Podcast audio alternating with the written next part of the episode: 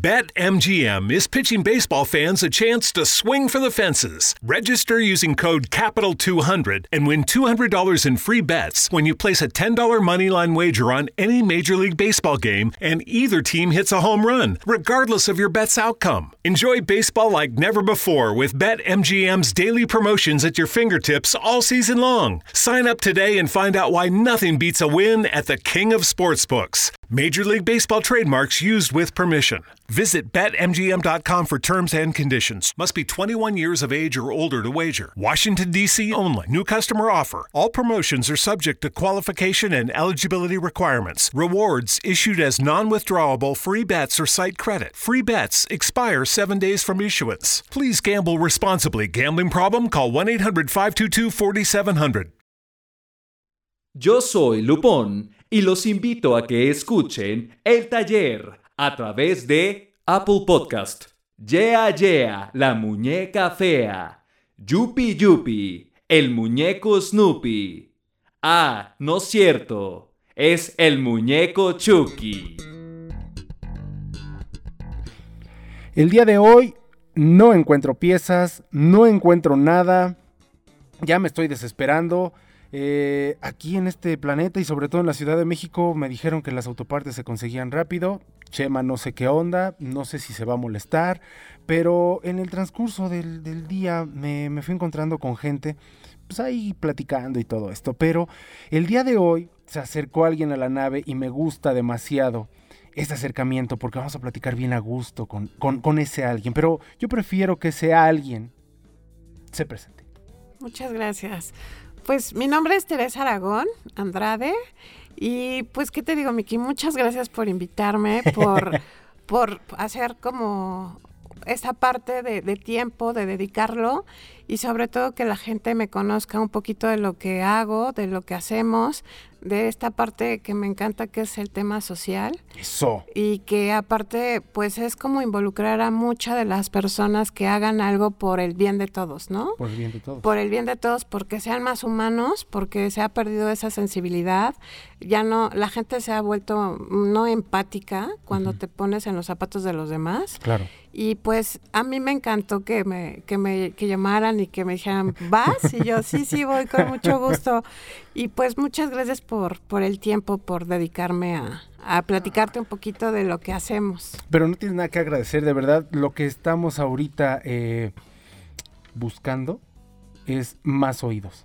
Sí. Y esos oídos, eh, de, de, verdad, no es la obligación de estar ayudando, pero sí de, de, de hacerte un poco más empático. Exacto. ¿no? De entender también que no todo el mundo o el universo o algo así o está en tu contra o este también tienes que hacer algo por alguien, sino también yo creo que finalmente tienes que estar primeramente con, con algo y con alguien tienes que estar bien que es contigo. Sí, exacto. Primeramente. Sí. Para después ya externar. Exactamente. ¿no? Pues mira, yo desde que digo, yo tengo una discapacidad al uh -huh. nacimiento.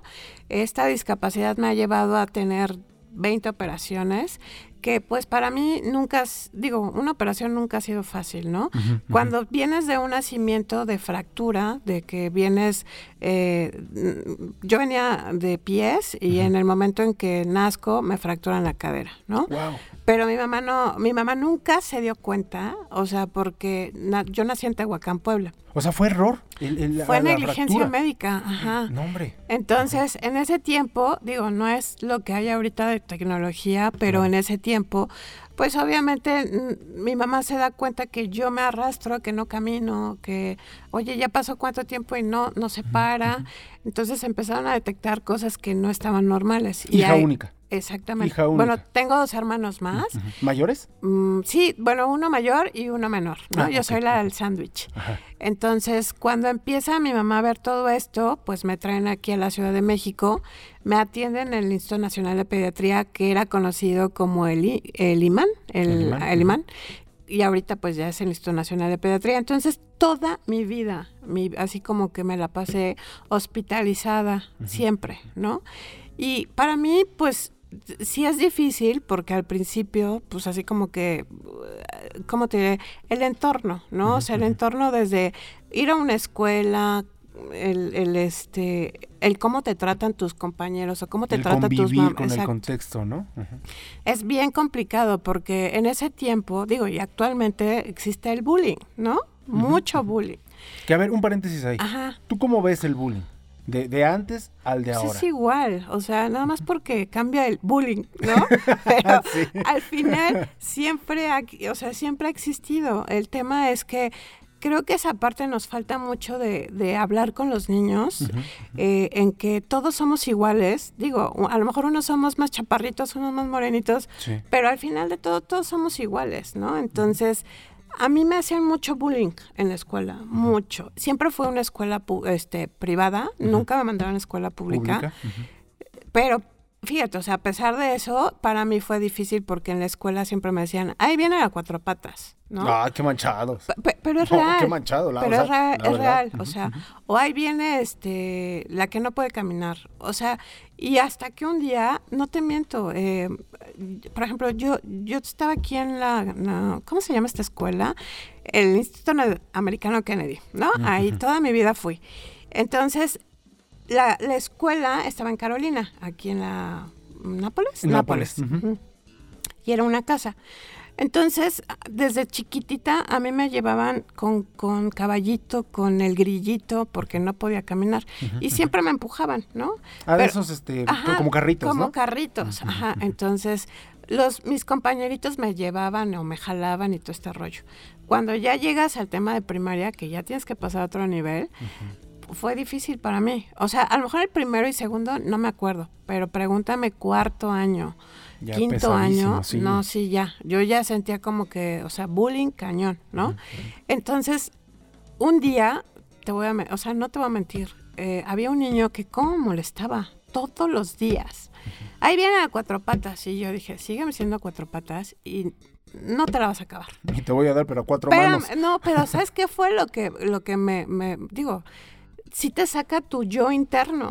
O sea, llega un momento en que dices, oye, ya basta, ¿no? Te desesperas, Te ¿no? O más de que te desesperas, pues tienes que defenderte. Y aparte, ¿sabes qué? Que también llega un momento en que tú dices, yo no, no, yo no pedí esto, Claro. ¿no? Entonces, me acuerdo que ese día eh, yo venía llegando de la escuela y él empezó a molestarme. Entonces dije, no, ya, hasta aquí llegué. Pero en ese tiempo yo usaba muletas de madera, las que van hasta acá arriba, Híjole. ¿no? Y me acuerdo que ese día ya dijo, este, ahí viene la cuatro patas, ¿qué onda cuatro patas? Y no, dije, no, pues ahora sí, con tu permiso. Yo nada más sentí cómo voló mi muleta, le di en la espinilla, Uy, le pegué en la espinilla y mi muleta voló. y dolorosísimo. Horrible. Sí. No, bueno, él se quedó, creo que en ese momento lo vi blanco, transparente, y, le- y yo todavía dije, no manches, ya le rompí la... ¿En qué bronca me metí yo ahora? No, pero ¿sabes qué me dio? O sea, me dio, me dio miedo porque me quedé sin muleta. A mí no me importaba él, No, no, pues porque no. la verdad no. Pero cuando vi que mi muleta se rompió, dije, ¿y ahora cómo me voy a ir a mi casa? Sí, claro. ¿No? O sea, mi mamá me va a matar. Yo fue lo primero que dije. Entonces sale la directora y me dijo, vaya. Y me aplaudió La directora. la directora. ¿Tú sentiste satisfacción? Mm, O sea, no, me quedé en shock porque me dijo, No sabes qué hasta pasaba". que, hasta que sacaste tu yo y dijiste, ya no más. Y yo volteé y le dije, pero me vas a correr, me vas a castigar, me vas No. a expulsar. No. No te voy a expulsar. Y qué bueno que le rompiste la muleta. Y agarró a mi compañero y lo agarró de la patilla y lo metió a la dirección. Ay, Ajá, o sea, lo metió. Pobre, o ¿Todavía sea, que se que- llevó? y yo todavía dije, no, pues Con ya. la patilla, Con la vámonos. patilla, ¿no? Y en eso me acuerdo que mm, mi mamá nos dejaba hasta en medio, hasta las seis de la tarde porque había medio internado. Entonces llega la mamá de Enrique, se llama Enrique, y me dice, y la señora la mandan a llamar a la dirección. Sí. Y en eso llega mi mamá y me dice, "Po- ah, porque me vio sentada. Sí. Y me dice, ¿por qué estás sentada? Y yo, porque, ma, le digo, es que me rompieron mi muleta. Y me dice, ¿cómo que te rompieron tu muleta? Y dijo, y sale la directora, no, más bien pasó esto, ¿no? Es que Tere ya tenía que haberse defendido. Claro, por supuesto. Entonces, en ese momento sale la mamá de Enrique y le pide una disculpa a mi mamá. Y dice, perdón, señora, pero... Y tiene razón Tere, o sea, ya tenía que llegar un hasta aquí. Y Enrique, desde ese día, nunca más me dijeron cuatro patas. No, pues es que ahí ya marcaste, ya, ya, ya fue cuando marcaste, no, no, no tu territorio, sino el, el hasta aquí, Sí. ¿no? El decir, ¿sabes qué? Pues soy buena onda, sí aguanto, pero llega un ya. tope, ¿no? Entonces, es para mí eso fue como, como a la vez dije, chin, pues ya ni modo, nos van a expulsar. Y a mí me dijo la directora, te voy a, te voy a descansar un día, pero él se va a expulsar una semana. Y cuando regresó Enrique, yo dije, me va a odiar, ¿no? Sí. Me- o sea, seguro. No, llegó y me pidió una disculpa y me dijo, perdóname por Wow. todo lo que te he hecho. lo sensibilizó su familia. Sí. Eso fue bueno. no, no sé si fue su familia o el o la muletazo. situación, la situación, la familia, la misma escuela, eh, quién sabe qué ha de haber sido, pero se sensibilizó. Y sobre todo como que entendió, ¿sabes? Entonces ya no me decía cuatro patas y como que ya hasta me cuidaba. No te vayas a caer, ajá. Entonces yo dije, bueno, de algo sirvió, ¿no? Y ese esa parte que, que a veces te cuesta mucho trabajo que la, la gente te, pues, te entienda, solamente así puedes eh, ponerte como en el lugar de la gente que pasa por una situación difícil. O sea, digo, no lo pongo yo como una persona que tiene una discapacidad, sino, por ejemplo, ¿cuántas personas tienen una discapacidad visual o son Sí, sordos? Sí, sí, sí. Y sí. mis respetos. Yo, por ejemplo, apenas tuvimos un taller de chavos que son sordomudos y yo de verdad te impresiona. Digo, qué bonito y qué, qué, qué inteligencia te da Dios, porque te quita una cosa, pero te la devuelven otras cosas. Por supuesto, por ¿No? supuesto. Entonces, desde ahí como que empecé a ver esta parte de que, pues yo quiero ayudar, ¿no? Y así empecé, así empecé. Entonces, yo creo que el entorno que viví en la escuela me ayudó muchísimo a ver la realidad de lo que hay adentro de un hospital, ¿no? Y pues, ¿qué te digo? Para mí ha sido como, un- una vez me dijeron, si, si volverías a nacer, volverías a traer este muletas y yo, sí, por supuesto. Sí, porque te deja mucha enseñanza. Claro, claro, claro, claro. Pero fíjate, o sea, te preguntan si volverías a nacer. ¿Tardaste en contestar el sí, por supuesto? O sea, ¿pensaste algo no, más? lo dije ¿O fue luego. así luego, luego? Sí, Es convencimiento, un buen exacto. convencimiento que ya sí, tienes. entonces me decían, oye, pero este, hace, digo, no hace mucho me dijeron, ¿por qué no te vuelves a operar? Inténtalo, ¿no? Entonces yo decía, es que no es un proceso fácil, porque tan solo una rehabilitación te dura un año, Uf. ¿no? O por ejemplo, Y si una... bien te va, ¿no? Un y- exacto. Y aparte de la rehabilitación, también tu familia se involucra, ¿no? También tienen que estar ahí al pendiente de que pues vayas al médico, te quiten los puntos, empieces rehabilitación, si embonó el hueso, si no embonó Y en el mejor hueso. de los casos, sí, tu familia está ahí. exacto. En el mejor de los casos. Y mira, yo estoy bien agradecida con Dios porque a mí me dio una familia que nunca me soltó. Porque me ha tocado ver casos de familias que se desintegran, porque tienen un hijo que tiene cáncer, porque tienen Sí. un hijo que tienen con síndrome de Down, lo esconden. Y no, o sea, deberían de sentirse orgullosos, porque al final de todo por algo te lo mandaron. Y es ¿no? un ser vivo más, una Exacto. persona más. Y aparte te viene a enseñar muchas cosas, ¿no? Entonces, a veces la gente no lo ve así, piensan que hasta es un castigo de Dios. Eso, eso me ha tocado Eso, escuchar o sea- mucho. Sí, pe- pero ¿por qué a mí? Exacto. Pues, ¿por qué no? exacto. No, o sea, total, o sea, eh, mu- mucha gente también, y eso lo escuché, en que decían, pues es que es como la rueda de la fortuna, ¿no? O sea, Sí, en algunas ocasiones todo bien, pero pues no quiere decir que porque tienes una situación así o estás viviendo una situación así sea malo. Exacto. No. Y aparte yo también creo que por algo también tienes que pasar. O sea, es como empiezas a ver, bueno, ¿cuál es tu misión en la vida? ¿No? Entonces yo decía, yo no encontraba cuál era mi misión. Es ¿Cuándo más, te hiciste esa pregunta? Me la empecé a hacer cuando entré a trabajar a, a PepsiCo. Yo estuve en PepsiCo cinco años en lo que era la Fundación Sabritas. Ok. Entonces, ¿cómo es la vida? O sea, porque yo nunca me despedí del hospital, nunca le dije, ay, te ves, yo ya me voy, ya salí de aquí, nunca. Y de repente, mi jefa, eh, nosotros hacíamos mucho voluntariado. Íbamos a albergues, íbamos a hospitales, íbamos a asilos, y un día me dijo, oye, ven. Y yo así de que, quiero que hagas una visita especial para en, en un mes, ¿no? Y yo, ajá, ajá, pero ese es, eh, me dice, quiero que vayamos al, al Instituto Nacional de Pediatría. Y yo así como que, no, ay, no. Así se lo dije. ¿Pero por qué? Ajá, le dije, no, ay, no, pal. ¿No? A donde quieras menos ahí. Le digo, podemos ir a otro hospital, pero ahí no. Y me dijo, ¿por qué? Y le dije, porque a mí me trae muchos recuerdos del hospital. O sea, pues es que toda mi niñez la viví ahí, ¿no? Y como que dijo, ah, sí, pues ahora vamos para que se te quite, ¿no? Y yo así de que, ah, ajá, te ¿no? Estoy diciendo que no. pero, pero fue, fue increíble porque cuando llego, eh, empiezo a ver que el hospital sigue igual. el, o sea, el hospital está dividido por colores, ¿no? Entonces yo decía, ay, este debe ser este ortopedia porque es, las, las enfermeras traen uniforme de colores. Del color del, del, piso. Del piso. Ajá. Entonces para mí fue como que regresar, ¿no? Y cuando me dijeron, este, tienes que traer a Chester Chetos o este, todo tu tema de voluntariado. Algún personaje que se tenga ahí. Entonces empezamos a hacer el recorrido de los pasillos y te juro, a mí se me salían las lágrimas. Wow. Así de, no, pero ¿por qué? ¿No? Entonces me acuerdo, ay, hasta, mira, se me hace luego nudo. Sí, no. este, me acuerdo que ese día me dice Nacho, un amigo que quiero muchísimo. Saludos a Nacho. A Nacho, sí. Este, andar, siempre me dijo Aragón, ándale Aragón, este, empieza a sacar todos los regalitos que les traes a los niños. Entonces en eso se me ocurre meterme un cubículo y un niño se puso mal. Ah. Entonces se me queda viendo el, el, niño y con unos ojos de angustia que yo así como que... Ayúdame. Ajá, y, y, fíjate lo que me dijo. Le digo, ¿quieres algo? Sí, sí, sabes, ¿sabes qué es lo que quiero? Estar bien.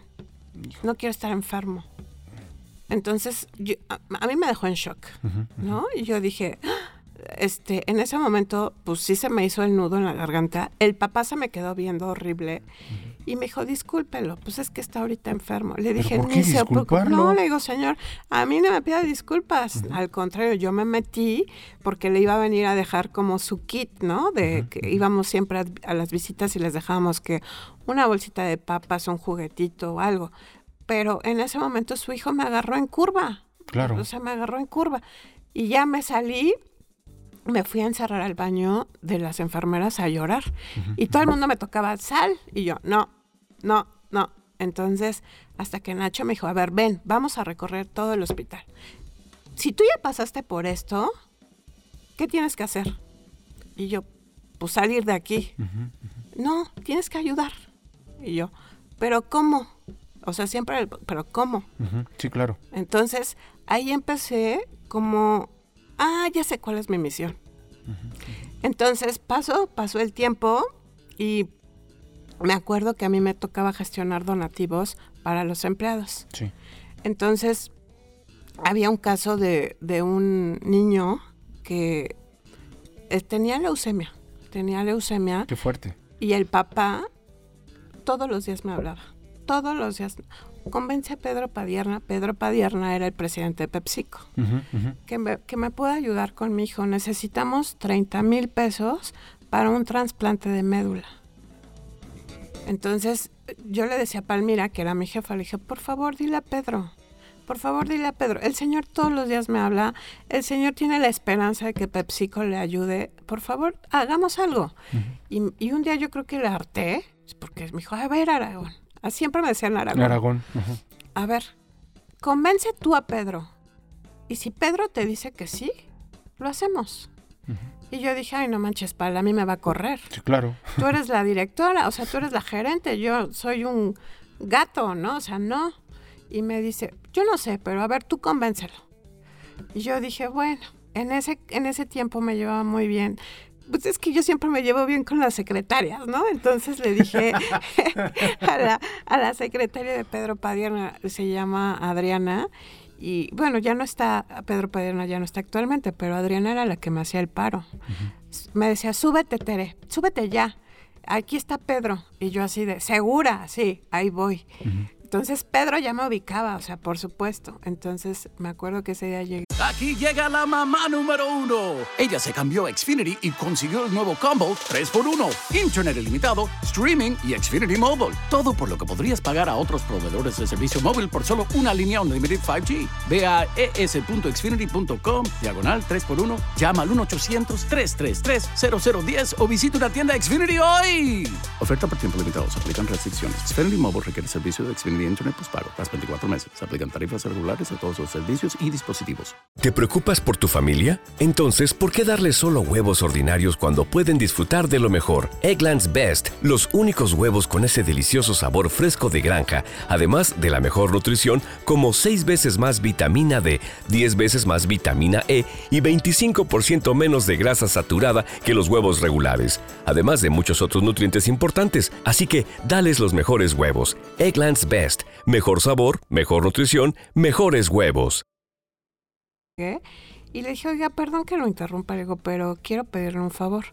Y me dijo, a ver, dime. Hay un empleado que todos los días me llama, que es, no me acuerdo si era de Planta San Luis, no me acuerdo de dónde era, pero su hijo tiene leucemia y nos está pidiendo ayuda para que él, eh, él pueda ser trasplantado su pequeño. Y Don Ormo le pide 30 mil pesos para empezar todo el proceso de... de, para empezar, para empezar 30 mil pesos. Pero ya tenían el donante, o sea, ya estaba, o sea, nada más era ese dinero. Y entonces yo pensé que me iba a decir, este, ay, sí, ahorita te firmo el cheque, ¿no? No, me dijo, ¿para qué? Y yo así como, ¿cómo que para qué? Y me dice... Reacción que no esperabas. Uh, no, no, esperaba esa reacción. Y menos de un directivo. No, eh, justo era lo que te iba a decir. Menos de un directivo y menos de un presidente, menos, ¿no? Entonces... Que no gana un peso. Exacto. Perdón, pero no gana un peso. Exacto. Entonces me dijo, vamos a ser realistas. Eh, tú sabes que el cáncer es muy difícil que la libres, ¿no? Entonces dije, sí, pero también hay milagros y se puede hacer muchas cosas. Entonces, no genera, o sea, no generalicemos el que no se pueda, o sea, veamos que sí se pueda. y me dice, pero ¿estás consciente de que el niño va a sobrevivir? ¿Va, a salir adelante? Entonces a mí se me ocurrió decirle, pues puede que sí, puede que no. O sea, es como la rueda de la fortuna, ¿no? Y me dijo, pero ¿estás consciente que puede llegar a fallecer? Pues como todos vamos a llegar a fallecer. Usted va a fallecer, yo voy a fallecer, pero ¿sabes cuál fue la respuesta? Y, le, y ahí fue donde ya dije, si no dobla las manos, que es que tiene un corazón muy fuerte este hombre. Entonces me O no lo tiene, tal vez. Exacto, ¿no? Entonces me, me dice, pues es que yo estoy, mira, yo te puedo dar el dinero, pero... Y ahí fue donde, cuando me dijo el pero, pero le dije, a ver, si usted tuviera un hijo que estuviera pasando por esta situación, pero que fuera su hijo, ¿qué haría usted? ¿Pensaría dos veces ¿Lo antes pensarías en ayudar? Pues no. Y me dijo, dile a Palmira que me suba el cheque y en este momento te lo firmo. No, sí fue su detonante. sí, o sea, con eso lo cambiaste. Sí, o sea, en ese momento pensé, o sea, a mí se me cayó así como que dije, me va a correr, no me importa, pero dile a Palmira que suba y que, que ahorita nos entregue el cheque. Y me dice, y ahorita háblale al papá y dile que ya tiene el donativo. Claro. Entonces a mí me agarró así como que, ay, gracias, así como que ya lo logré, ¿no? Entonces bajo y, yo venía llorando, obviamente, de la emoción, ¿no? Y me dice Palmira, ¿cómo le hiciste? O sea, ¿cómo lo lograste? Porque este hombre es más duro no sé, Pal, pero yo creo que también ponte en los zapatos de los demás, ¿no? Entonces me acuerdo que este le, le, marqué al señor y no me contestaba a su casa. Y yo dije, qué raro, porque siempre me contesta el celular o me contesta el, en su casa. Pasó ese día. Al otro día llega Palmira y me dice, aquí está el cheque. Ya nada más para que le digas al señor a dónde se lo depositamos. Entonces yo dije sí, y marqué al otro día y nada. Y yo dije, qué raro, ya, ya pasó dos días y eh, él luego me llamaba, siempre me llamaba, no había día que no me llamara. Ay, no vayas a dar una mala noticia. no. Y justo, y justo me marca él y me dice, Tere, Le digo, ay, qué gusto escucharlo. Le digo, lo he estado busque por cielo, mar y tierra y usted no me contesta el celular. Y me dice, mira, te voy a dar una noticia. Me dice, pero te quiero agradecer todo lo que hiciste por mi hijo. Me lo llevé al mar, lo disfruté, jugamos, lo besé, le dije que lo amaba, pero se fue. No manches, no. Y yo así como que, ¿cómo? O sea, ¿cómo que se fue? O sea, me agarró como... Me Sí. dijo, sí, o sea, se- ah, me dice, vengo de enterrarlo ayer. Uy. Y yo así de, o sea, sí, pues sí, yo agarré y pues me empecé así como que, pero es que ¿por qué no se hubiera esperado una semana más? Y me dijo, Tere, pues así es esto. Pero lo hice feliz, o sea, entonces ahí como que empecé como que, ah, ok. Pero muy resignado. El señor sí, muy resignado. Wow. O sea, muy fuerte él, porque pues no es lo mismo que pierdas un hijo, que pierdas, no sé, a tu esposa, porque tiene, y sí es cierto, tiene nombre lo que dice, ¿no? Viuda, este, el que pierdes a, no sé, a tu mamá, digo, no sé, pero, pero un hijo pues es irreemplazable, ¿no? No. Entonces, para mí cuando me dijo el señor eso, pues sí, sí, como que me hizo pensar muchas cosas. Entonces, este, empecé a analizar mucho por qué los niños se tienen que ir, ¿no? Y, y, por ejemplo, otra de las cosas que también me marcó mucho fue cuando yo estuve operada, a mí se me infectaron unos clavos. Uy. Entonces, al momento de que se te infectan, pues llegaba el hueso y pues yo podía perder la pierna. Claro, justo era lo que te iba a decir. Y había una niña que le habían detectado cáncer y ella le amputaron una pierna. Y todos los días me iba y me decía, vamos a aventarnos unas carreritas. Y yo volteaba y dije, no manches, aquí te acaban de amputar una pierna y yo estoy enyesada. Qué manchada. Ajá. Pero, pero. Pero la niña muy realista me dice, ándale, párate, o vámonos. Y yo así de... Y ella así como que me picaba. Yo dije, ¿esta de dónde saca tanta fuerza? Es un niño. Pero son niños, Sí, exactamente. y tienen fuerza de donde. De donde sea.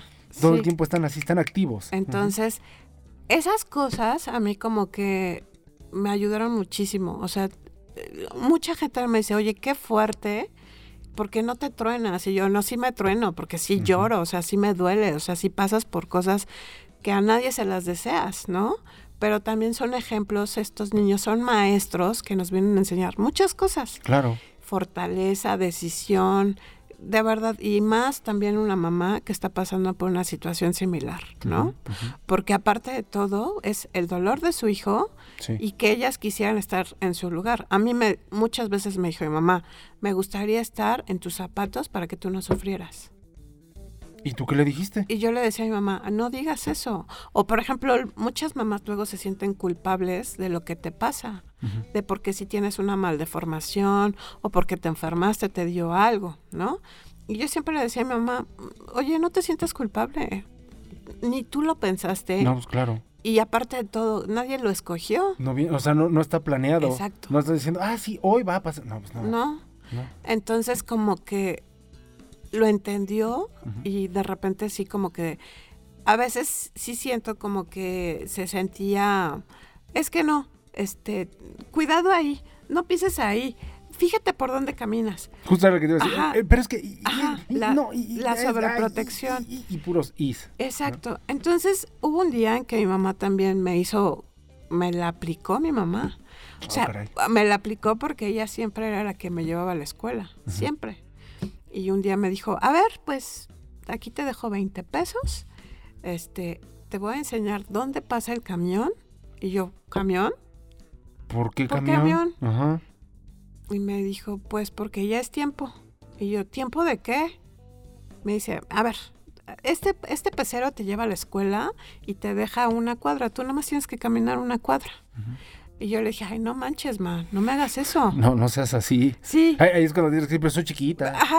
Oye, pero, ¿y sabes qué? La empecé a chantajear yo también. Pero, ¿y mis muletas? ¿Y si me caigo? ¿Y si me tiran? Pues te levantas. Y me dice, pues te paras. Pues sí. no pasa nada. Entonces yo dije, y llegó un momento que dije, te odio, ¿por qué me haces esto a mí? Pero entendí por qué lo hizo. Forjar tu carácter. Exacto.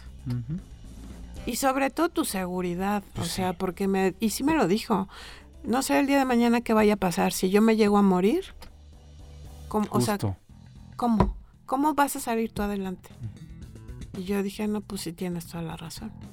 Fíjate, eso, eso, eso que acabas de comentar, y esto que también, eh, que, que ahorita dijimos que es forjar el carácter, cualquier situación te puede forjar el carácter.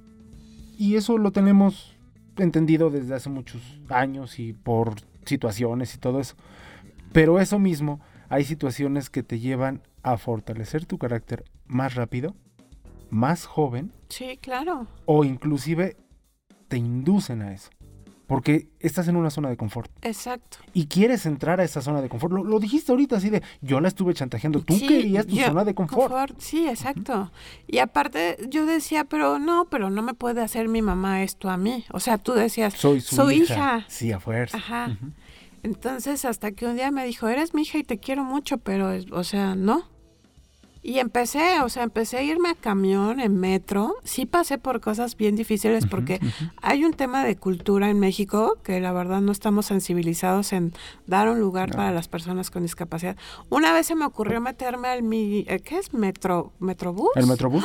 No manches, fue como que persínate y a ver si sales. No, porque hay una separación, ¿no? También no, déjale eso, la gente te empuja. Ah, bueno, sí, también. O sea, yo decía, oigan, es que, este, pero tienes que ir a así como, de verdad, como coachando a la gente para que te dejen pasar, ¿no? Pero aprendes, por ejemplo, yo siempre que me subo un metro, me tengo que poner en la parte de adelante para luego, luego salir rápido. Claro, Y que la gente salga como, como caballos desbocados, ¿no? Porque sí, así parece. Pero fíjate que a, a, raíz de eso también me ayudó, porque yo dije, no, yo no voy a pasar por esto. No voy a pasar porque cada rato me estén o aventando, tirando, o pisando, o no. O que no me quieran dar un lugar de discapacidad, pues no. O la mínima entre comillas, y digo la mínima entre comillas, ofensa. Exactamente, entonces... quítate vital por cual. Exactamente. Entonces lo que hice fue empezar a ahorrar, ahorrar, ahorrar, ahorrar, y me compré un carro. ¿No? Entonces yo le decía a mi mamá, ya tengo para el carro, por favor, cómprame un chofer. Yo le decía. No, bueno. sí. Y cómprame un chofer. Ya tengo el carro, ahora nada más hay que poner al chofer. Y me dijo, no, pero es que el chofer, no vas a tener chofer. Tú vas a manejar. Aprende a manejar. Y entonces yo le decía, no manches más, no voy a poder. Claro que vas a poder. Y me, fíjate, em, yo trabajaba en ese tiempo en pronósticos para asistencia pública, ¿no? Y había una licenciada que yo creo que siempre me, me, me, bueno, es que siempre tengo suerte de que la gente me quiera mucho. Entonces me decían, a ver, Tere, este, vi que su camioneta era una Nissan, estaba súper chiquitita. Y le dije, oiga, licenciada, ¿está vendiendo su camioneta? Y me dijo, sí. ¿Es automática? Sí. sí. Y yo, ¡ah! y me dice, ¿por? Y le dije, ¿Viene usted incluida? casi, casi. Casi, casi. Y me dijo, ¿la quieres? Y le dije, sí, sí, la quiero. Y le digo, ¿pero en cuánto la está vendiendo? Uy, yo me acuerdo que me la dio en 25 mil pesos, ¿no? 25 mil pesos. Y yo tenía 20. 20. Y me dice, ¿cuánto tienes? Le digo, tengo 20. Te la dejo en 20. Y yo, ¿en serio? ¿Sí? ¿Sí? ¿Es para ti? Sí. Órale, bástere. Entonces, cuando me dan la camioneta, yo le decía a mi mamá, ¿y ahora qué hago? ¿No? Y me dice, pues ahora empieza a manejar, em, vas a empezar a tomar clases de manejo. Y entré a trabajar a Teletón. Entonces, en Teletón, no sabes, o sea, Teletón para mí también fue una gran escuela, porque yo veía niños que venían peor que yo. No, bueno. Cada situación que también te encuentras ahí, ¿no? ¿no? Entonces, cuando empecé a ver todo el rollo de Teletón, había un, hay un licenciado que lo amo, que lo adoro, que se llama el licenciado Dorbecker. Entonces, él me dijo, si tú aprendes a manejar, te vienes a trabajar a Teletón. Y yo dije, ay, no te creo. y porque en ese tiempo estaba como patrocinador eh, pronósticos y, pues lo ayudé a vincular y le dieron un buen donativo, ¿no? Entonces me dijo, este, ¿sabes qué? qué? ¿Cómo vas con lo de tu carro? Y le dije, ya lo tengo. Y me dijo, ¿y entonces? Le digo, pues ahora nada más necesito aprender a manejar. y estaba un policía que, que, de los que te abren la puerta y siempre me decía, ¿cómo estás, Tere? Pues él me enseñó a manejar. ¿El policía? El policía me dijo, Wow. te voy a enseñar a manejar. Y le dije, ¿en serio? Y me dice, sí, nos vamos a ver en CEU. Me dice, yo voy a tu casa y tú te vas a traer el carro. Y yo dije, ay, qué bárbaro, ¿no? Pues Santa María, ¿no? Sí. Pero para antes de eso, este, mandé a adaptar mi, cam- mi camioneta. Justo te iba a preguntar eso. Justo te iba a preguntar. Ajá. Hay que adaptarlo. ¿Qué, qué, qué se le pone? ¿Es como si fuera una moto, Exacto, manubrio? ¿Qué cuenta onda? que en la mano izquierda era el freno y en la mano derecha era el acelerador. Pero yo no pude porque me confundí. O sea, no es de que te confundas, pero los coordinar, reflejos. Hay que coordinar el exactamente. reflejo, todo eso sí. Entonces era coordinar derecha, izquierda, o que el frenar no acelerara o el que el acelerar no frenara, Sí, ¿no? claro. Y un día pasó, digo, gracias a Dios no me pasó nada, pero le pegué un bocho por lo mismo y le dije a mi mamá, no, yo no puedo con esto. Pero además un bochito siempre, siempre aguanta. Siempre sí, aguanta. aguantan. Sí. Entonces me acuerdo que le dije al chavo que me adaptó el carro, le digo, te pido un favor, quítaselo. ¿Me estás segura? Sí, estoy súper segura. Y estoy súper segura que sí puedo manejar con las piernas. ¿Estás segura? Sí. Y empecé a manejar con las piernas. O- Obvio, con la, con la derecha. La izquierda tiene, mm, mm, o sea, sí tiene fuerza, pero no tan. En porcentajes, Exacto. en porcentajes, la derecha es la que... La, para mí es la derecha, es la que está bien, y la izquierda es la que no tiene mucho movimiento. Mucho Ajá, movimiento. ¿Es que será como un 40, un 50? Un 50, Un 50, más o menos. Entonces, como me dijo, sí vas a poder manejar porque si todo lo coordinas con este con la pierna derecha, adelante. Y así empecé. Wow. Y empecé a manejar y súper bien. Entonces yo era feliz porque ya no me trepaba los camiones, ya no me trepaba al metro, ya no me aplastaban, ya no, me- o sea, echaba, iba siempre a natación, siempre fui a nadar. Yo de hecho mi tirada era irme a los Paralímpicos. ¿Y qué pasó? Pero en ese tiempo estaba estudiando pronósticos, teletón, entonces ya estaba muy saturada y tuve, y pues sí, mm, dije, no, no puedo. El, el ejercicio era muy temprano Claro. y pues obviamente con el trabajo tampoco podía. No, y es que las disciplinas son tres disciplinas. El estudio, el trabajo y aparte la deportiva. Exacto. Que todas se pueden eh, entrelazar, claro que sí, pero, híjole, en, tarde o temprano quedas mal en una. Eh, ¿Y sabes qué me pasó en una? Eh, justo en esa fue en la de natación. Un día estaba justo, no, este, ya salimos de la alberca, por eso ya no lo, ya no lo intenté porque me resbalé y toda el agua caliente me cayó en el pie, entonces me quemé. Traía una quemadura de segundo grado. No. Entonces eso ya me dio miedo porque dije, no, pues me voy a volver a caer y mi mamá me decía, no, ya no entres a nadar. Porque sí estuve como, ¿qué te gusta? Seis meses. Con, con quemadura de segundo grado. Híjole, la rehabilitación, lo, lo- lo- lo, Exacto, que lo de siempre, comentar, ajá. ¿no? rehabilitación, el Entonces yo dije, no, ¿sabes qué? Mejor dejo el deporte, o sea, no lo pienso dejar el deporte porque me gusta, Ujú, ujú. pero ya no paralímpicos, ya nada de eso. Mejor me dedico a terminar mi escuela y a trabajar. Ya no lo haces competitivo, sino lo haces más por como- salud, Exacto. por sí. salud. Y distracción entonces, también, ajá, ¿no? Porque el deporte siempre te ayuda mucho a, A mantener exacto, tu cabeza activa, Sí, ¿no? y, el- Entonces, y que las cosas también fluyan, ¿no? De exactamente. repente estás muy, muy presionado, vete a correr, vete a natación, vete a esto, vete a algún deporte. Exacto. Ya con eso. Entonces, ya con eso, pues ya empecé a hacer como más actividades en, en, en Teletón. Ya, ya estaba en un programa que se llama Programa Lazos de apadrinamiento de niños. En, en pronósticos igual, pues era todo el día, hasta que un día Teletón me leyó la cartilla y me dijo, a ver, o te quedas en Teletón o te quedas aquí, ¿no? Y yo aquí, pues no, pues Teletón, no, pues pronósticos, no, pues me quedo en pronósticos. Pero salí súper bien de Teletón. Yo hasta la fecha tengo todavía relación con tanta gente que está ahí. El licenciado Landeros eh, me ha ayudado muchísimo. El licenciado Dorbecker. Hay mucha gente que, que ha estado. O sea, y no, nunca se han apartado, ¿no? ¿Y está- el, el, el teletón es el de Iztapalapa? El, el, el CRIT de Iztapalapa es, es, bueno, el, de Teletón.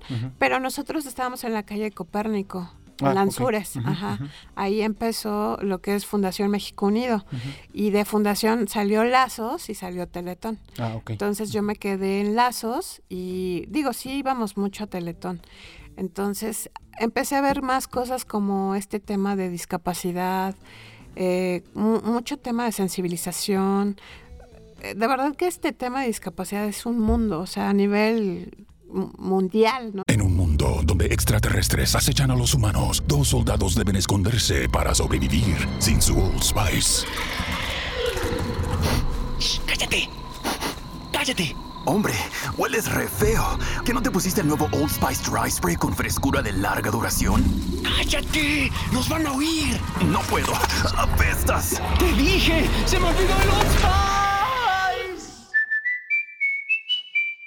Atención, este es un mensaje urgente para todas las personas que deben más de 10 mil dólares en deudas de tarjetas de crédito y que tienen dificultades financieras para pagarlas. Si estás luchando para pagar, es importante que sepas que hay un secreto que las compañías de tarjetas de crédito no quieren que tú sepas. En Cero Deuda queremos que vivas libre de deudas. Si tienes deudas de más de 10 mil dólares en tarjetas de crédito, también tienes derecho a que negociemos esa deuda por una fracción de lo que debes. Nosotros podemos ayudarte a eliminar tu deuda de tarjeta de crédito más rápido de lo que puedes imaginar, con un pago mensual accesible de acuerdo a tus posibilidades financieras. No te declares en bancarrota. Primero infórmate con nuestro equipo experto que te sacará de esta situación. No hay costos por adelantado ni gastos inesperados. Obtén una consulta totalmente gratuita y llama ahora mismo al 800-900-0795. Estás a una llamada de cambiar tu situación financiera. Llama ya al 800-900-0795. 800-900-0795.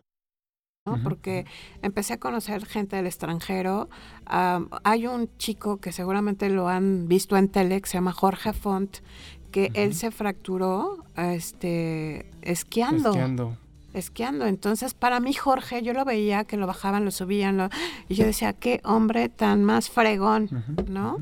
Entonces, este, te digo, o sea, esos son los ejemplos que yo veo y cuando digo, ¿por qué, ¿por qué nosotros, si tenemos una discapacidad, podemos ayudar a más personas que están pasando por una situación similar a hacerles más ligero el equipaje? ¿Me entiendes? Pues lo, lo, haces también por la situación de que sabes que no te tienes que limitar. Ya tienes una, una limitante. Todos tenemos una limitante, la verdad es que todos. Y de repente se te van acercando otro tipo de limitantes de, de circunstanciales, por decirlo así.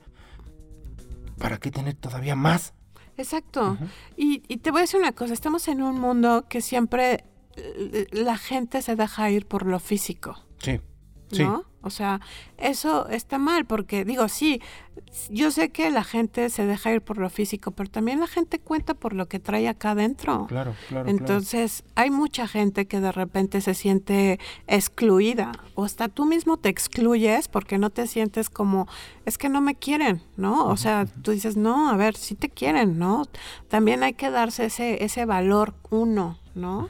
De a, qué soy capaz y, y, sobre todo que te vean que eres una persona, pues digo, estudiada, que te cuesta trabajo. Yo siempre he dicho, a mí también me ha costado mucho trabajo tener lo que tenemos, ¿no? Claro. Pero nadie nos los ha regalado porque ha sido a base de pica piedra o ponte a hacer un proyecto y, si ganamos qué bueno y si no ganamos pues lo intentamos. ¿Cuántas puertas cerradas no están? Exactamente, ¿no?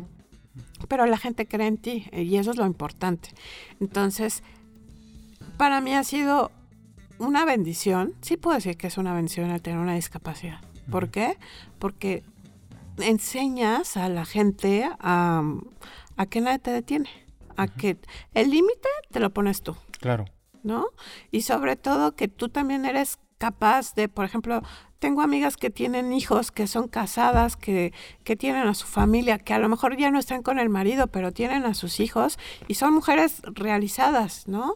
Y, yo también digo, yo ahorita estoy pasando por una situación de trabajo, de tener una organización civil, si tú quieres, me costó mucho hacer Fundación TUC, por eso empecé a hacer Fundación TUC conmigo, porque lo que yo viví quería ayudar más a los niños. ¿Cuánto tiempo lleva Fundación TUC?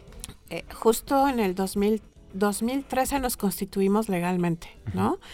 Y ahorita pues ya casi tenemos nueve años, ocho. Pero, mm. eh, pero por ejemplo, 2013 dices, nos constituimos. Ajá, legalmente. Pero ya habían sí, hecho ya trabajo. hecho un trabajo atrás. Y ese trabajo, para llegar a constituirse es porque tuvieron que hacer ese esfuerzo que has comentado eh, sacrificios, eh, puertas cerradas y todo eso. ¿Cuánto tiempo fue antes de, de- de- de contar con esos registros? Como tres años. Tres años. Tres Tres, años. años. de estar y hasta con ganas de decir, no creo que por aquí no va. No, o bueno, creo fíjate que por que, aquí sí sabes va. qué fue fue algo bien chistoso porque no sé si conozcas a Amalia Pérez, que ella es medallista paralímpica, No. acaba de ganar mundial ahorita de, de pesas, de, es una mujer que tú la ves y mis respetos para Amalia.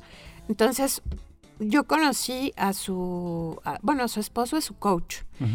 Y de repente me dijeron, entrena con nosotros. Y yo, no. "Eh, ¿Por qué no? Ándale, métete a hacer pesas. Dijo, Me- "No". Te vas a ir a competir con Amalia. No. No. Entonces empecé, me dije, a ver, bueno, voy a intentar, voy a entrenar. Empecé a entrenar, pero vi, vi que mi espalda se empezó a hinchar y mis brazos se empezaron a hacer así como de hombre, peor, ¿no? y, y yo dije, no, esto no es lo mío. Y me dicen, pero ¿por qué no? Le dije, ¿por qué no? Porque a lo mejor tú ya estás muy metida en esto, tienes muchos años, yo no. Y aparte no me siento, o sea, perdón que lo diga, pero a mí no me gusta verme una mujer tosca. O sea, Pero, pero con- fíjate, un paréntesis, dices, no hombre, es que se me hicieron brazos de hombre. Ahí estamos viendo a Mark y vele los brazos. ¿Cuáles brazos de hombre? Sí, o sea, se me hacían unos, así como los músculos. Y yo dije, no, no puedo con esto. Y le dije a Amalia, a mí a hacer otra cosa, pero no esto. Entonces, Amalia siempre me decía, ayuda a los demás, ayuda a que el ejercicio te sientas bien y no sé qué. Y yo decía, bueno, me presentó a su, es como su, su doctor, que tienen doctores de, de- de nutrición, de, de ejercicio, y, y me presentó al que es como alfabetista, que te alinea la columna. Entonces, este, me presenta a Luis, se llama Luis Medina, y nos hicimos así como uña y mugre. Sí. O sea, como, como que de aquí eres, ¿no? Y empezamos a hacer mucha química, le contaba todos mis proyectos, porque él sabía que yo venía de Teletón, venía de muchas fundaciones. Entonces, ¿Sabía tu trabajo? sabía mi trabajo. Y una, una de las cosas que, que una amiga me dijo, oye, hay un empresario que quiere poner una, una organización civil, ¿te avientas? Y yo no, pero pues yo nunca he hecho nada, o sea, nunca he hecho una fundación o aviéntate. Y yo dije, ah, pues órale, va, me aviento. Y fue una organización que era del medio ambiente, que iba hasta Coacalco. Yo Todos los días me iba de Perisura hasta Coacalco. Ay, no, hombre. Esas son ganas, Chihuahua. Ajá, entonces... Son ganas, de verdad. Y, y- y empezamos a hacer la fundación, empezamos a hacer educación eh, ambiental en los niños de Coacalco. Y Luis me decía, a ver, ¿por qué si estás haciendo todo esto para un empresario, por qué no lo haces para ti? Y yo dije, porque, porque necesito mucho dinero. Y por- porque poner una fundación se necesita tener mucho dinero. Necesitas muchos contactos, necesitas mucha gente que te apoye. Y yo no lo tengo. Pero Tere, ve dónde estás rodeada. O sea, cree en ti. Y yo decía, no, no, no lo voy a hacer. ¿No? Y entonces todos los días Luis me decía, hazlo. Quítate ese miedo. Y yo dije, está bien, lo voy a hacer. Pero porque él estaba conmigo, Claro. ¿no? Y empezamos a hacer... Sentías un respaldo. Sí, siempre. O sea, este, entonces, cuando empezamos a buscar el nombre de la organización, yo le dije, ¿por qué no buscar un tema donde los niños nos identifiquen de volada y sobre todo que identifiquen que lo que estamos haciendo es cambiar vidas, ¿no? Y me dijo, ¿cómo que te late? Y empezamos a buscar nombres mayas y cuando me enseñan el nombre de trébol en maya, que es tuk, Tuk. exactamente, Que así es tu logotipo también. Exactamente. Eh, yo dije, no, pues de aquí somos, ¿no?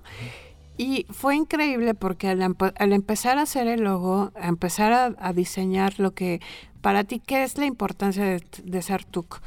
Yo le decía, es que es cierto, o sea, un niño cuando está en un hospital, lo que quiere es suerte, el deseo de salir adelante, Claro. el, el, el vivir, porque ese es eso es un miedo también cuando estás adentro de un hospital, el seguir viviendo y lo que viene, ¿no? Porque aparte de todo, tú no sabes si el día de mañana vas a estar así o Sí. vas a empeorar, porque Sí. es degenerativo, no sabes, ¿no?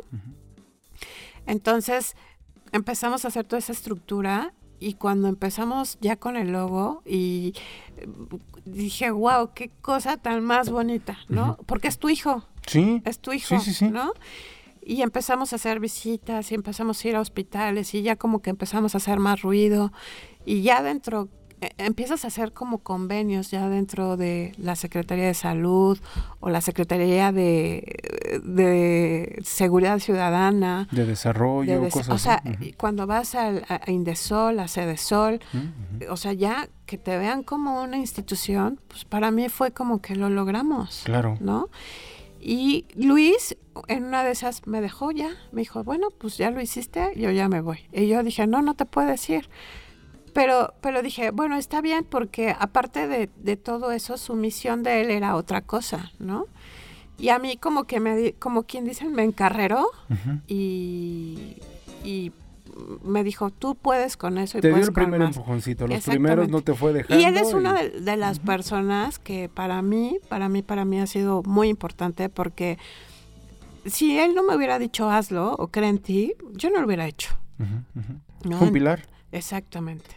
Entonces, este, empezamos a hacer, digo, ahor- ahorita actualmente ya llevamos como 600, 700 sueños hechos de, de todo este tema ¿De de... ¿Y de todo el tiempo? de- ¿De que- desde, desde que, empezamos, sí. ¿Cuántos? 700 sueños. 700 sueños. Híjole, ¿todos son niños? Todos son niños del Hospital Infantil Federico Gómez y del INP. Algunos. ¿Qué número? ¿Qué sí, número? Bueno, la, la- la verdad, vamos a decir, sí, es una cifra, lo que tú quieras. Pero no es fácil. Porque, no, o sea, sí son 700 sueños. Pero se, se, se multiplica porque ahí va mamá, papá, hermanos, familia y todo eso, que también es como el, pues ves a tu ser querido bien. Exacto. ¿no? Bien y me refiero bien al, al- al- al sentido de que su cabeza está estable y que lo que buscó se cumplió. Exactamente. Entonces no son 700. Son no, más. son más, exacto, porque vas haciendo un efecto multiplicador, exacto. Pero ha sido increíble porque sí nos ha tocado decesos de niños, pero también nos ha tocado cosas increíbles que de repente yo, pues te puedes, o sea, te, te juro, me ha, me ha pasado que entro al hospital y de repente los niños se me dejan venir y yo así de, ¿quién es? ¿Quién es? ¿Quién es? Sí. De tantos niños que vemos, pues sí, de repente se te va la hebra. Se te va sí, es, es completamente normal. Exacto. Y no ser grosero, ¿no? Pero es que dices, veo muchísimas caras todos los días, pero escucho muchos nombres exacto también. pero aparte me encanta porque las mamás te te buscan y oye te acuerdas de mi hijo mira ahora cómo está hace no mucho tiene un- un- unos seis meses hubo un niño que ya estaba estaba desahuciado y su sueño fue ser eh, militar hablamos con Sedena Wow. y, y Sedena, no, bueno, yo cuando llegué me dijeron, tú tienes que traer al niño a las 9 de la mañana. Ah, pues ok, llevamos al niño a las 9. Y yo vi que en la explanada había muchos soldados y dije, ¿por qué hay tantos soldados, no? Ay, se ve bien bonito. Bajamos y de repente este, llega un general y trae un uniforme y le dan el uniforme a- al niño. Se llama No manches, ya traigo el nudo. Ajá, ¿no? Entonces, este le dice, tú te vas a ir a cambiar Sí. y ustedes se van a ir a la explanada. Y yo, ¿nosotros? Sí, órale. Pues iba la mamá, iba el papá, iba este un voluntario mío y una, un amigo, Ajá. este ra- era este, ay, se me fue su nombre, este Mauricio y yo. Entonces nos fuimos a la explanada y cuando vimos todos los soldados, a, a- a mí se me salieron las lágrimas. A mí se me salieron Pues las es que, lágrimas sí. porque cuando llega este Rubén, ya vestido de, de, de De militar, con su gorra, y aparte le dieron un escudo. Bueno, en ese momento. Grados, ¿no? Que sus grados, exacto. Llegó y empezaron los tambores. tuc, tuc, tuc. Así, entonces. Yo así de que no, por favor, graben esto porque esas, esas son las cosas que, que wow, ¿no? El niño no lo podía creer. O sea, ¿No? su semblante, su cara, su brillo en sus ojos, a mí me impactó. Cuando de repente empiezan con el himno nacional, no, bueno, yo lloraba y lloraba Claro. y lloraba, ¿no? Y el niño estaba feliz, feliz, feliz. Y ya terminan de hacerle toda la ceremonia y, le, y llega el, ge- el general y dice, oye, bueno, ya pasamos a que te hicieran el saludo, te hicimos tu saludo, ahora te hicimos un desayuno. y le hicieron un desayuno increíble, le dieron este a su le- adentro de Sedena hay como un museo. ¿Un museo? Ajá. Entonces lo, lo llevaron a recorrer todo el museo, lo subieron a unos helicópteros que están ahí. Impresionante. Yo cuando, cuando salimos, Rubén iba feliz. Me dijo, soy el hombre más feliz que te puedas imaginar. Wow. Y yo dije, qué bueno, pues esa era la intención, hacerte feliz. Eso ya tiene nueve años o ocho años que pasó. Hace poco me buscó, ya va en la En preparatoria la preparatoria, wow. en la preparatoria y me dijo, el niño que estaba desahuciado, Justo era lo que te iba a decir. El niño que estaba desahuciado, ahorita ya está en la preparatoria. preparatoria y, ya, y quiere ser militar. Y me, dijo, y me buscó y me dijo, ahora, ahora sí voy a cumplir mi sueño de ser militar. No, hombre. Y esas cosas son de las que tú dices, wow, qué impresión, pero la verdad es que sí tú transformas las vidas en, en los niños. Una situación, una situación puede desatar muchísimas cosas dentro de tu cuerpo. Que por ejemplo, a lo mejor puedes estar rendido, entre comillas, Sí. ¿no? Pero internamente siempre hay como ese algo, ¿no? Que te dice, necesito ese algo. Si me despierta ese algo, ya, yo ya alarmé. Exacto. Yo ya estoy del otro lado. Sí. Y eso fue lo que ocasionó ese tipo de cosas. O sea, ya está por terminar la prepa o está en la prepa y quiere ser militar y estaba desahuciado. Y estaba desahuciado. Hace nueve años. No, no, no, no. O sea, son, son, son temas fuertes, pero son temas reales. Son temas que, o sea, te, te- te dicen, pues, ¿por qué no hacer las cosas que, que estén en mis manos y que podamos apoyar? Y so- sobre todo, ¿sabes qué? Que como que eh, la ilusión, que a veces tú dices, no, no lo voy a hacer porque, mm", o sea, tú hasta dudas de ti mismo, Claro. ¿no? Y en ese momento, él cuando vio todo lo que, lo que le hicieron, eh, el, el regalo que le dieron de un soldado, su, toda esta parte, se le quedó muy marcado, muy presente. Entonces, a mí me impresionó que me hablara y me dijera, es que ahora sí voy a ser soldado de verdad. Despertaste algo muy cañón en él. Y eso estuvo muy bueno. Tengo una pregunta Sí. y es, religión, creencia en algo, espiritualidad, la palabra fe, eh, el agarrarte de algo que tal vez no lo ves, pero sabes que, que- que- que existe en algo, algo así. ¿Tú consideras que eso es un impulso para el ser humano? Sí. Si crees que debemos de, de- de- de- de tener en mente a lo mejor a un ser supremo o a un algo supremo. Sí, sí, sí lo creo, porque yo he pasado por eso, ¿no? O sea, digo, no lo generalizo que todos, pero, pero sí, sí hay un ser supremo que te cuida, que te pone todo. O sea, de repente a mí me ha pasado que, ching, ¿cómo vamos a sacar esto? Y parece que el- me oyen y me dicen, a ver, no te preocupes, aquí está todo. ¿Qué más necesitas? Exacto. "Ah, ¿Qué más quieres? ¿Qué más quieres? ¿Qué te hace falta? ¿Qué te hace falta? Y yo hasta digo, ay, no blasfemes Aragón, así como que, ¿no? Porque digo, no manches, o sea, Dios estás bien cañón conmigo, de verdad. Y, y yo creo que por esa parte, pues estoy muy bendecida. O sea, sí, un amigo, yo, yo soy católica, no, no, nunca me gusta tocar el tema religión porque me ha tocado familias que están enojados, ¿no? Con la tema- religión y con la con, religión. con- con- con santos y todo. esto, Exactamente, ¿no? porque piensan que todo lo que está pasando su hijo es un castigo, lo que te decía. Y no, no es castigo, ¿no? Pero a veces la gente como que no lo, no lo cacha. No lo hasta- procesa. Exacto. Entonces me acuerdo que un día eh, estábamos en, ¿qué te gusta? En, el- en la sala del hospital. Y de repente me dicen, oye, ¿ya viste la pared? Y yo, ¿cuál pared? Ve la pared. Y yo así de, estamos en urgencias. Pues yo no veía nada, ¿no? Dije, no, pues no, no veo nada. ¿Estás segura? Y yo, es que no veo nada.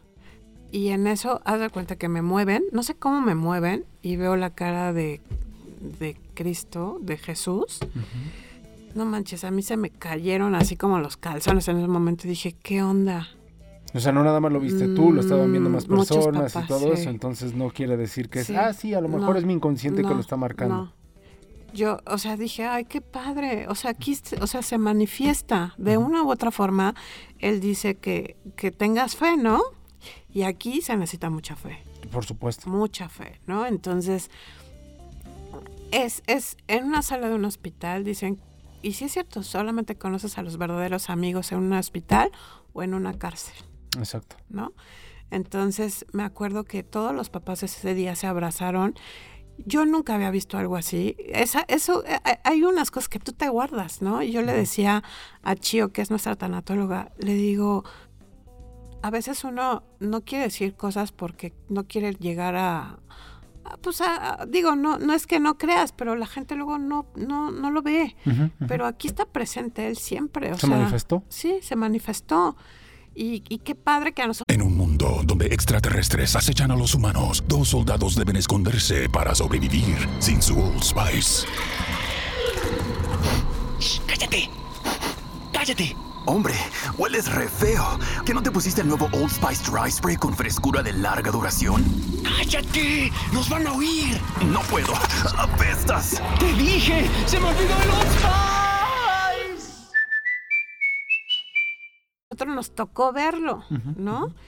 Eh, te podría contar un buen de cosas que yo he vivido con los niños y yo así de que no manches Dios, estás bien cañón, ¿no? Uno también que, que, no se me olvida fue una niña que estaba súper grave, grave, pero grave. Y a mí me llaman de Televisa porque la niña pidió conocer a William Levy, ¿no? Nada perdida la niña. Nada perdida. Nada perdida. Pero ¿sabes qué? Me, o sea, eh, eh, eh, son de esas cosas que de repente dices, pues me, me la voy a jugar, entonces me llaman de Televisa porque le pedí a una amiga que, ay, no seas gacha, ayúdame a conseguir a William Levy. Y me ayudó. Me dice, te quiero en media hora en el hospital porque te va a marcar a tu celular. Le dije, no, no es, No, cierto. es cierto. Te va a marcar. Y yo, pues órale, me fui corriendo al hospital, llegué y la niña estaba conectada con un buen de cosas. Tú le veías su mirada, ya la tenía este, dilatada la pupila. Justo lo que te iba a decir, ya estaba así de... Sí, no, ya, ya estaba. Entonces hablé con las enfermeras y les pedí, oigan, perdón que venga, este, traigo este caso. Eh, Lili se llama la niña. Se Lili- llama. Se llama. Eh, ¿Me das permiso de que le pueda llamar William Levy a la niña? Y la estaban todos los doctores y las enfermeras. Me dice, ¿en serio le va a llamar William Eso no Levy? es cierto. Y yo, de verdad le voy a llamar William Levy, pero yo sé que ella está muy grave y yo no, no sé qué va a pasar, ¿no? Lo que tenga que pasar, Tere, va a pasar. Y le digo, pero, ¿y si, y si llega a pasar algo? O sea, porque haz de cuenta que el ritmo Pulso, cardíaco el ritmo cardíaco, ujú. se, se bajaba, se subía, se bajaba. Hijo. Entonces me dijeron, pero puedes estar preparada y ella está preparada para irse. Entonces yo dije, ok, ¿no? Y ya, ¿no? Entonces en eso me llama William Levy y me dice, hola, soy, soy William Levy, ¿cómo estás? Y yo, bien, te voy a pasar a Lili.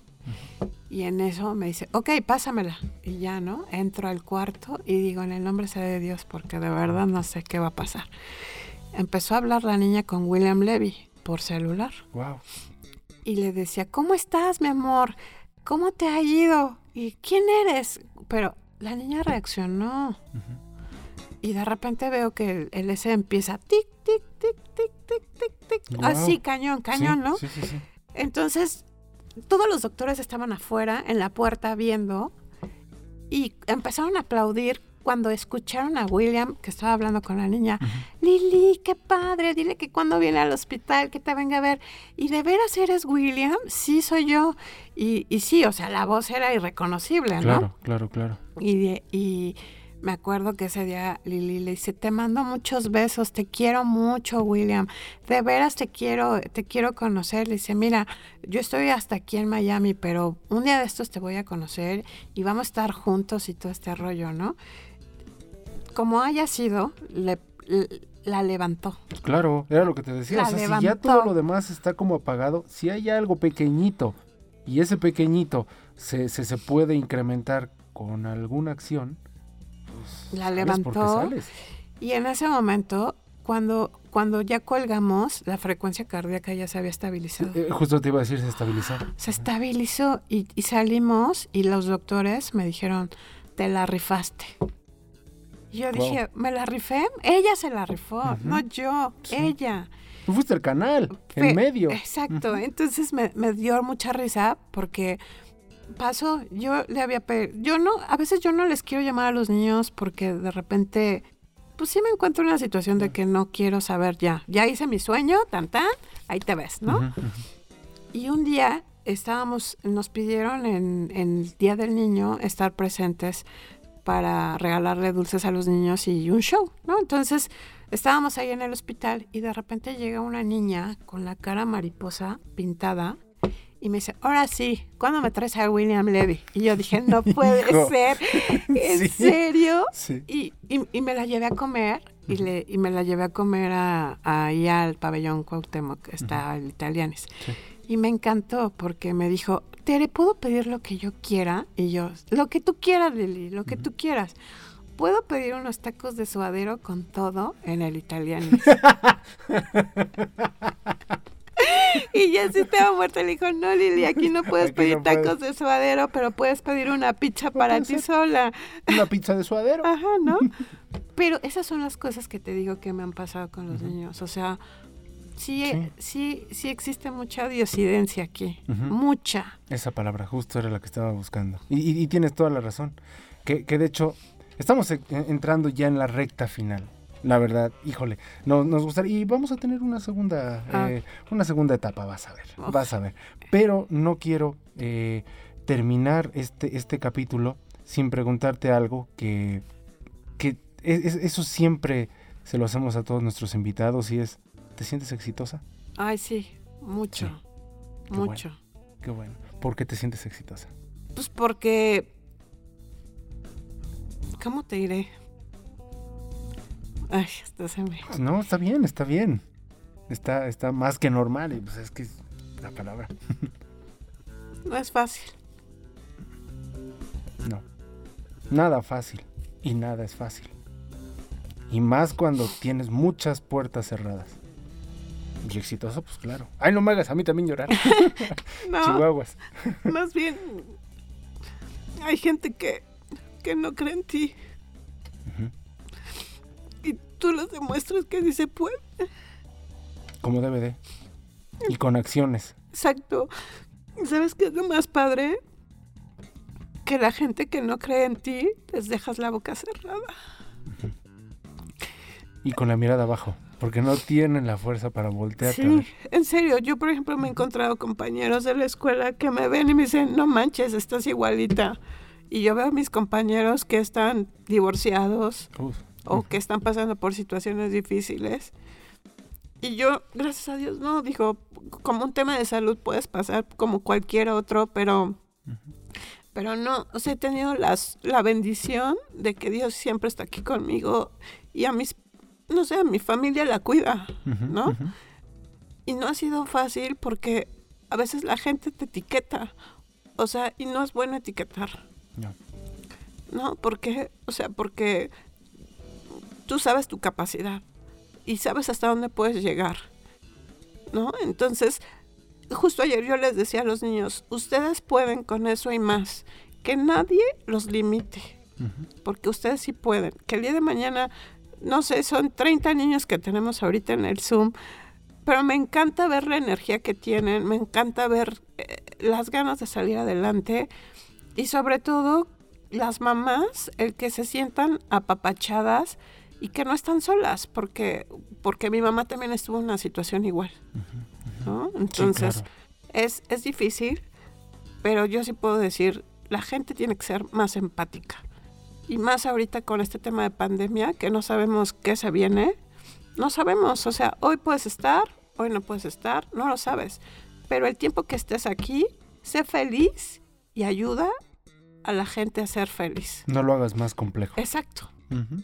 Y sobre todo lo acabas de decir, ser más empáticos. Y empáticos a veces no es el hecho de tratar de estar todo el tiempo en los zapatos de alguien. Empático a veces es buscar entender algo y si no lo puedes entender, pues prepararte.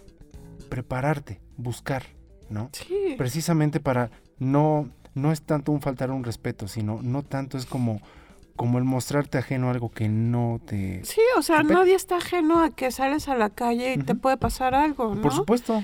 Pero a veces la gente no lo ve así, ¿no? Piensan que somos supermanes. No hay supermanes, o sea, no. Estamos en un mundo, pues que de repente estás arriba y puedes estar abajo. Claro, por supuesto. Y de la noche a la mañana te pasa. Sí, exacto. ¿No? Y, y- y eso, e- eso es lo que a mí me agradó demasiado que ahorita dijiste cuando te pregunté, ¿te sientes exitosa? Sí, porque el éxito lo has trabajado. Sí, Y desde el día uno sí. hasta ahorita lo sigues trabajando. Y eso es muy bueno. A veces la gente no le gusta decir, sí, soy exitoso. A sí. veces la gente le gusta decir, "Mm, no, no lo soy, todavía me falta. Ok, todavía te falta, a lo mejor. Sí, igual a objetivo. mí todavía me falta, ¿no? Me falta hacer muchas cosas. Pero puedo decir, sí lo soy porque, porque lo has, lo has picado y, y- y- ahí va el camino. O sea, te- sí has visto como esos frutos. Y para mí un fruto, o que un niño me diga, cuando yo sea grande voy a ser como tú. No, es- bueno, no, bueno. Sí, te rompe. Te yo rompe, digo, pero te da exacto, fuerza. eh, eh, Esos son, para mí ese sí es un triunfo. Logré lo que yo quería, que tú te vieras como yo me vi. Fíjate que lo, lo dijimos fuera del aire, no recuerdo si lo dijimos aquí, no, no, no recuerdo mal, ya nos estará diciendo, pero eh, aquí lo más importante, yo lo veo de esta forma, es que cualquier ser humano tiene que ser un ser humano de opciones. Llegas aquí para generar opciones, para generarte opciones y para darle la confianza a la gente que se acerque contigo, por lo menos decir un hola. Exacto. Ya le diste la confianza. Exacto. Con eso, simplemente. O se acercan contigo nada más a preguntarte, aunque sea una dirección. Hoy en día te preguntan una dirección, Y- es porque les das confianza. Exactamente. Y eso es muy, muy bueno. La gente que se acerque contigo es porque emites paz, confianza y les das opciones. Y por eso la gente se acerca contigo. Sí, sí, digo, gracias a Dios sí he tenido como, sí he sido dura porque también tienes que aprender Claro. a ser dura, ¿no? Pero pues es como, como ser un poco de lo que tú viviste cu- cuando, cuando era chica, que los niños no pasen por esa situación también difícil, ¿sabes?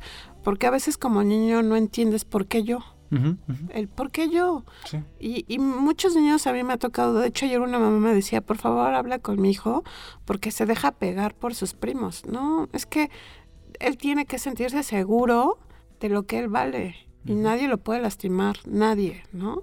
Entonces, eso es lo que hemos hecho ahorita con los niños, que les demos seguridad y confianza a lo que ellos pueden lograr. Y que no te vas a meter en ningún problema por generarte confianza. Porque Exactamente. eso también es otro tema, Sí. ¿no? Que no, no, no hagas esto porque si no, no. Sí. Pero entonces sí me dejo, ¿o ¿qué onda? Porque para no meterme en un problema, entonces yo tengo que, que dejarme. Lo, lo, lo que decías del niño este, ¿no? Sí, Que, que, que de pues, sí llegaste a mi límite. pues, ni modo, este, espinilla, ya valiste. Pero seguramente se ha de acordar de mí, ¿no? Pero a mí sí me dejó muy presente que dije, bueno, ya no más, Claro. porque llega un tiempo, o sea, así como pones límites en todo, pones límite en tu trabajo, en tu relación de pareja, en tu familia, no puedes llegar a más a que alguien te lastime porque no es No, sano, claro que no. ¿no? Y, y- y- y es más, te apuesto lo que quieras a que se acuerde de ti de la mejor manera. Eh, Sí, te por supuesto, lo que sí, quieras. seguro, seguro que Y si sí. le cambiaste el chip, sí. le cambiaste muchas mucho. cosas que realmente, pues yo creo que no lo iba a entender si eran suavecitos. Ajá, A exactamente. veces sí necesitamos mano dura y la mano ajena, sí. que esa es la que más nos ayuda. Y vaya verdad. que sí, fue Sí. ajena, porque sí está cañón. Oye, Tere, ¿cómo te encontramos a ti en herramientas sociales y cómo encontramos a la Fundación TUC en las herramientas sociales? ¿En cuántas están? Estamos como en Facebook, que aparece como Fundación Tu Conmigo, y en Twitter igual, Fundación Tu Sí. Conmigo, en Instagram igual, Fundación Tu Conmigo. Y yo en mi Face como Tere Aragón, pero más bien por, por la fundación, lo que quieran, y que la gente quiera sumarse, ayudar todo el año, digo, porque no nada más son fechas que, que es de Navidad y eso, ¿no? Yo siempre he dicho, ayuden, ayuden en todo el año, porque se necesitan muchas manos. Hay mucha gente que llega a diario a un hospital que no tiene ni para comer, ni para un pasaje, ni para bañarse la mamá, entonces acérquense, confíen en las instituciones que están haciendo un buen trabajo. No todas son este malas. Chuecas, por sí, decirlo. exacto. Chuecas o que nada más la sacaron por sacar en un ratito. no, no todas, hay muchas que sí hacemos trabajo, que nos cuesta mucho trabajo el conseguir un donativo, el que crean en nosotros y que se vean resultados, ¿no? Claro, claro, claro. Pues ahí en sus herramientas sociales, yo he estado revisando sus herramientas sociales, las, las, las reviso eh, continuamente y ahí puedes encontrar muchas dinámicas, Sí. Cosas, casos también de éxito, también suben ahí imágenes, videos, de todo. Hay mucha gente que los está apoyando. Sí hay fundaciones, como lo acaba de decir Tere, hay fundaciones que lamentablemente las crean un día y después desaparecen, pero tú puedes revisar que es real, el contenido es continuo. Sí. Eh, tienen registros, tenemos eh, ser donataria autorizada, damos este, deducibles de impuestos, Hacienda está atrás de nosotras. Claro. Como toda organización, como debe de haber transparencia en todo lo que hace. Sí, y eso está muy bien, y lo acaban de escuchar tienen que revisar que tenga transparencia. Saber a dónde está destinado ese donativo, ese dinero, esos artículos, porque también pueden ser artículos. Sí, desde donativos en especie, por ejemplo, a las mamás les damos despensas. Fíjate. O sea que la verdad ahorita con la pandemia muchas se quedaron sin trabajo y sobre todo pues cómo llevaban comida, pues entonces lo que hicimos es como generar estas despensitas para ellas, ¿no? Okay. Pero sí, lo que sí, ahora sí que ropa en buen estado, juguetes en buen estado, o cuando vienen fechas así de sembrinas, a lo mejor ser padrino para un niño de, de, regalarle algo que quiera al pequeñito, eh, nosotros tienen contacto con el niño porque sí lo hacemos para que vean que sí llega y sobre todo que haya credibilidad de lo que se está haciendo. Oye, eso es buenísimo. Sí. y, lo que acabas de decir, o sea, puede ser algo que tengas de medio cachete o puede ser algo nuevo. Exacto. Y ese de medio cachete tiene que estar en muy buena muy buen estado, muy muy buen estado, muy buena condición. No hay que aplicar esa porque también eso es eso es manchado, lo que nos están escuchando que es Ah, sí, pero es que ya no me gusta. Pues, a ver, no es un basurero. Exacto. O sea, tiene que funcionar y tiene que estar en Dijiste buen estado. la palabra correcta. A veces ven como las organizaciones el que te sacan hasta zapatos rotos y tú dices, no, no, también. O sea, no nos donen algo que no va a ser funcional y que también a nosotros nos genera un gasto, porque eso también se tira a la basura y se tiene que pagar al que se lleva la basura, ¿no? Claro, claro, por supuesto. Entonces, sí. ahí, ahí también deberíamos de revisar el porcentaje personal, el porcentaje de qué es lo que estamos, en qué estamos gastando, de qué forma estamos gastando y a lo mejor hay cosas que dices, eh, sacrifico, sacrifico la fiesta, sacrifico algunas otras cosas, y no es sacrificarlas, sino digo, mm, puedo ayudar. Exacto. Y si puedo ayudar con el presupuesto que tengo para la fiesta, pues puedo ayudar con, con el mismo presupuesto y a lo mejor me siento mejor. Exactamente. ¿No? Sí. Y sobre todo de verdad, cuando quieran hacer un sueño, si la gente tiene todo el deseo de hacer un sueño con nosotros, lo va a vivir y va a sentir esa experiencia increíble de cómo un niño te da las gracias, el cómo es el agradecido. Creo que los niños son la neta del planeta, nunca te van a decir algo que no, porque son los más sinceros, pero también te vas a sentir como agradecido de que, y qué padre, hice algo por alguien que, que, que esa parte lo necesitaba y al final lo hice feliz. Y no te das cuenta hasta que lo haces. Exactamente. ¿No? Pues bueno, ya nos escucharon. No, no, nada que agradecer. Y aparte, nos debes la segunda. Sí, ya no voy a llorar, te lo prometo. No, no, sí, pero avísame. avísame porque yo también se me hizo el nudo y es que yo no puedo. yo no puedo ver una persona que esté llorando en el mismo lugar donde yo estoy, porque también, o sea, en vez de decirle, no llores, lloro. Entonces, sí. la verdad es que eh, me gustó mucho esta plática. Vamos a tener otra. La verdad es que vamos a tener otra.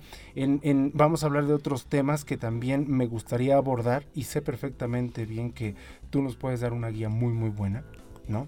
Pero pues en esta ocasión se nos acaba el tiempo, Chema no lo encontramos, no sabemos dónde está Chema, Mark tuvo que estar ahorita aquí en la nave, no la puede arreglar bien, ¿qué les puedo yo decir? Lo que sí, sí sé que les puedo decir es, síganos en nuestras herramientas sociales, estamos en todas como Freemium Studio y también van a encontrar el taller en todos los lugares donde puedes escuchar un podcast, hasta en el baño. Ahí lo puedes escuchar. Ay, qué padre. muchas gracias, Tere. No, a ustedes, muchas gracias por invitarme. Muchas gracias. No, ¿de qué es tu casa? Es tu nave. Muchas gracias. Casa no, pues tu nave. Muchas gracias. Gracias por todo. No, ¿de qué? Y pues vámonos, Mark. Bueno, pues es hora de seguir reparando la nave. Este planeta es muy hostil, pero hemos conocido personas muy interesantes. Acompáñanos en el siguiente episodio. Y si aún no estás harto de nosotros, síguenos en nuestras herramientas sociales. Encuéntranos como Freemium Studio. ¡Hasta la próxima!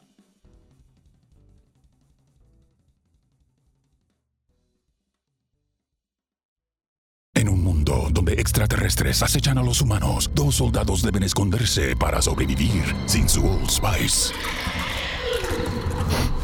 ¡Cállate! ¡Cállate! Hombre, hueles re feo. ¿Que no te pusiste el nuevo Old Spice Dry Spray con frescura de larga duración? ¡Cállate! ¡Nos van a oír! No puedo.